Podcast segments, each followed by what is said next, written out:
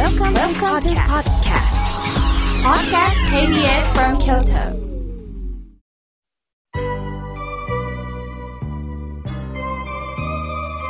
さあ、ここからはたくさんのおはがき、メール、そしてお手紙をいただきましたので、順に紹介をさせていただきます。大津市のすみこさん、ありがとうございます。妙慶さん、ラジオが楽しみです。また妙慶さんは、京都新聞でコラムを書いておられますよね。すごく感動しました。ああ、そうかそうか。私を勇気を持って生きていく、そして人間関係の本当リーダーとして生きるという心得を書いておられました。そうだそうだ。うなずきながら聞いております。これからもよろしくお願いしますとのことです。いや、こちらこそよろしくお願いいたします。翔子さん、いつもおはがきありがとうございます。井村屋さんが運営するお店が伊勢丹にできたということで、早速行ってきました。美味しかったです。とのことです。ああ、嬉しいですね。あきこさん、早速行ってくれたんですね。ましてや高槻の方からですか。ありがとうございます。さあ、続いての方です。のぞみさん、え兵庫県よりいただきました。いつもラジコで聞いてます。毎週、うーんとなっています。特に前回へそを曲げるしみました。妙慶さんマッサージに行かれるんですね。そのマッサージの方、私も会ってみたいです。とのことです。そうですか、のぞみさん。ぜひ、あの、マッサージの方にね、伝えておきますね。本当にね、あっさりして、口数は少ないんですけどね。いつも心を込めてね、全身を緩めてくださるんですよ。伝えておきます。さあ、続いての方です。メールをいただきました。メロンライムさん、ありがとうございます。今年は妙慶さんの公開録音に行ったことで、本当に行ってよかったと思うことと、心が和んだんですよ。これからもよろしくお願いしますとのことです。そうですか。ようこそようこそお越しくださいました。またね、来年もご案内していきますのでね、どうか応募してください。さあ、続いての方です。向こう市の一寿司職人さんからいただきました。妙慶さん、ラジオ以外でテレビ寺小屋にも出演なさってるんですね。楽しみです。朝は5時半に起きておりますので、見ることができますとのことです。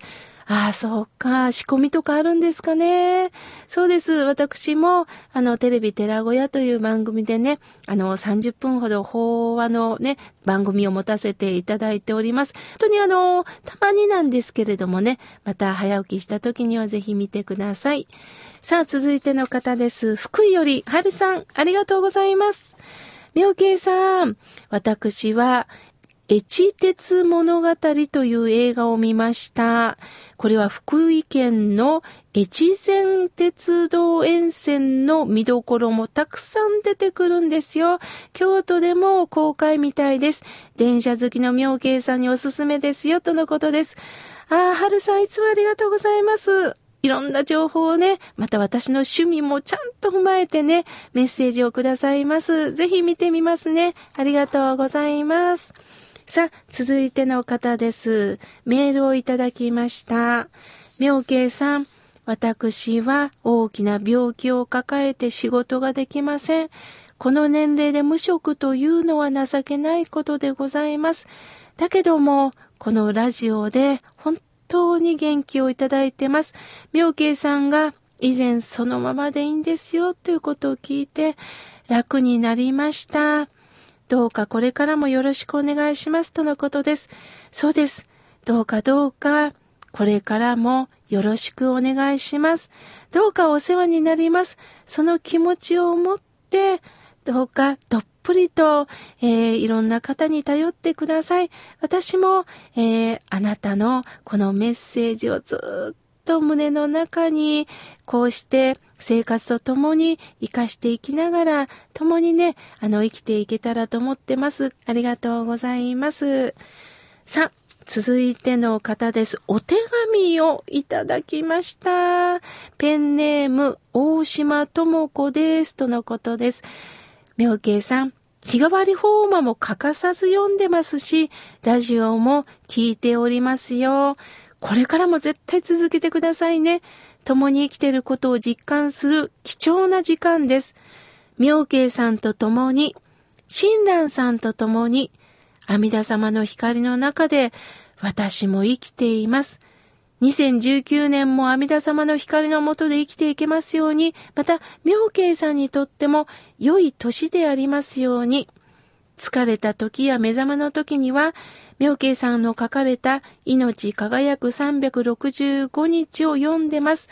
心がシャキッとします。本当にありがとうございます。とのことです。ありがとうございます。もう可愛い字ですよね。そして、妙慶さんと共に、親鸞さんと共に、阿弥陀さんと共に、わあ、これは本当に深い深いメッセージです。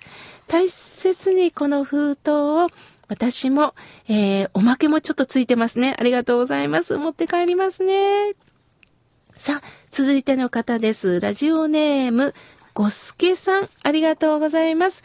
妙慶さん、質問です。えー、12月15日の放送の時に、シーラーさんのお言葉を話されていましたよね。和さんっておっしゃってたんですけど、和さんって何ですか？教えてくださいとのことです。いやー、貴重な質問ありがとうございます。もう人間知ったつもりで喋るってね、怖いですよね。和さんというのは、和語、平和の和に言葉と書いて和語。つまり和語をもって散端する歌ということから和算と言います。和語というのは日本語または柔らかい言葉という意味です。親鸞上人が76歳ぐらいの時からわかりやすく七五調で読まれた、えー、歌なんです。これをもう500首五百の首と書いて500種以上も書かれてるんですね。親鸞上人が今日まで生きてくることができた喜びを書かれてます。皆さんも文字に書くことはなくても聞いたらわかるんではないでしょうか。三田成仏のこの方は、今に実行を得たまえり、発信の降臨際もなく、背の猛妙を照らすなり、こういうのをね、お昇進下の後に和さんでね、いただくんですね。さあ、ごすけさん、こういった質問本当にありがとうございます。改めて、もっともっと、えー、自分は知ってるけど知らない方もいるんだということをね、教えていただきました。わかりやすくお伝えしていきますね。ありがとうございます。さあ、続いての方です。島根県よりカモミールさん、いつもありがとうございます。妙慶さん、井村屋さん、こんにちは。早いもので今年もあとわずかになりましたね。寒くなりましたが、皆さん体調など大丈夫ですか？妙慶さんのラジオでほっこりしています。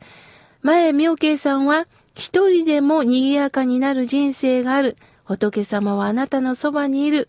考え方や感じることで心が満たされ豊かになる。そしてあったかい気持ちになれること。辛い時や寂しいと思う時にそう感じられると心が満たされあったかい気持ちになるという言葉をいただきました。本当にほっこりしました。そしてゲストの山本芽さんから松浦武四郎さんの生き方をお聞かせいただき、本当に勉強になり、大切な心を伝えてくださいました。畳一枚のお部屋が今も残って伝わってるということ、すごいですね。松浦武四郎さんの貴重なお話をラジオで聞かせていただき、本当にありがとうございましたとのことです。かもみゆさん、そうして感動した言葉をまた、こうしてメールをくださったこと、またこれがリスナーさんにもね、伝わっていくんですね。ありがとうございました。まだまだたくさんのメッセージをいただきましたが、来週紹介させていただきます。